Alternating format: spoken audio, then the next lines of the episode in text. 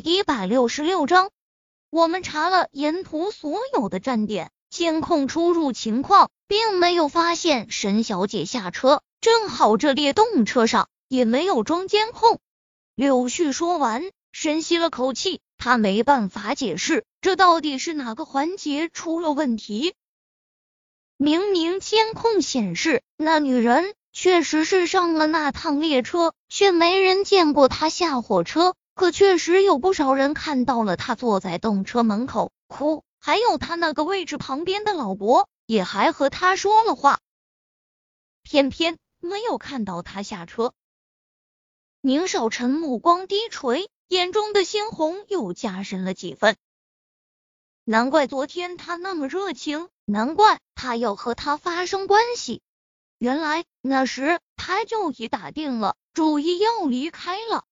早上醒来，床边没了他的踪影。他以为他去买早餐了，在家里等了很久，想等他回来和他谈谈高文的事，却突然接到了张叔的电话，告诉他他要走了，在动车站。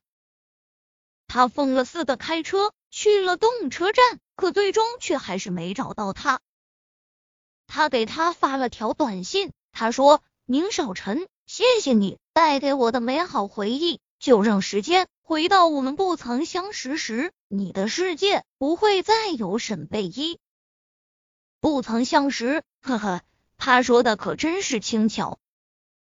医院，爸，你说沈贝依消失在动车上了，不明原因的，呵呵，真好。不管他是消失了还是走了，只要能离宁少臣远远的就行了。高文笑着笑着，眼泪就出来了。他这是爱的多卑微，才要用这样的方式来留住一个男人。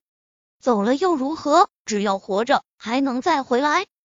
高富双手背在身后，来回踱着步，嘴里嘀咕着。不过那女人倒还真是出乎他的意料之外，居然会选择离开。高文惊讶：“爸，你什么意思？”高文总觉得。自己的父亲暗中在做着什么？可高富不说，他也不敢大胆的问。你看，你就是为了他成了这样，也抵不过人家，只是离开了而已。高富居高临下的看着高文，眼里噙着阴森的笑意。高文恨得咬牙切齿，这宁少臣自己成了这样，他就昨天在医院看了他一眼就走了。东东。病房的门响了两下，就被推开。接着有个女人走了进来。高文本来平躺着，在看清来人时，他几乎是一下子坐了起来。伤口的疼痛让他额头上的汗珠瞬间落下，可他却无暇顾及，手指指着面前的女人，激动的声音都颤抖了起来：“爸，你不是说他消失了吗？”他怎么会怎么会在这？问完，转头看着高富。高富对于高文的激动置若罔闻，反倒是面上满是笑意。只见他上前围着那女人绕了两圈，接着很满意的点头：“嗯，很准时。”那女人嘴唇有些苍白，转头看着高富。谢谢你救了我弟弟，帮我安排好我的父母，下辈子有机会我会再报答你。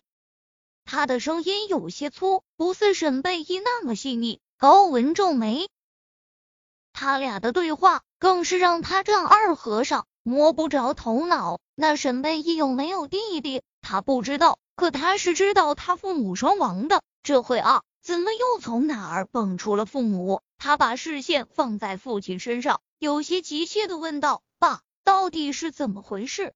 高富转头看着他，哈哈大笑。骤然，他大笑停止，面对着高文，手指却指着后面的女人，慢悠悠的说道：“你说，如果让宁少臣亲眼看着那女人死了，那是不是就会彻底断了他的念头？”